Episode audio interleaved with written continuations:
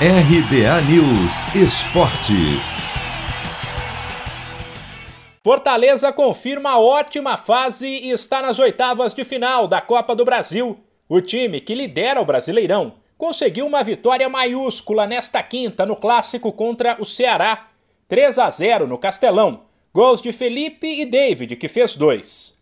Mais que conquistar um placar elástico, o Fortaleza jogou com autoridade e com uma frieza que faltou ao Ceará. Time que mostrou muitas falhas na defesa e praticamente entregou os dois primeiros gols ainda na etapa inicial. Um numa falha de marcação de bola parada, outro numa saída errada lá atrás. O técnico do Fortaleza, Juan Pablo Voivoda, deixa claro que isso pesou para o resultado final. Eh, diferencia, eh, creo que eh, o primeiro gol nosso, nosso eh, abre jogo. Eh, a partir de ese momento Fortaleza pudo controlar juego a través de, un buen funcionamiento a través de, posesión de bola. Eh, segundo gol eh, fue por una, una boa presión, una buena presión alta, donde, donde pudimos conseguir el segundo gol.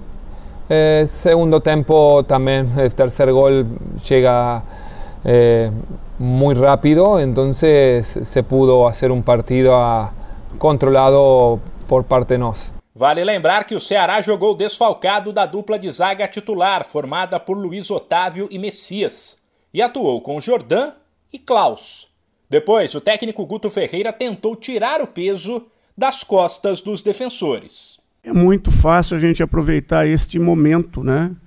Para tecer algum tipo de, de comentário e empurrar o, o problema para um setor ou para outro setor. Eu acho que nós fizemos um jogo onde nós ficamos muito abaixo, né? E essas questões aí nós temos que avaliar internamente, conversar, debater, né? E ver até onde é, é, é, isso acontece ou deixa de acontecer.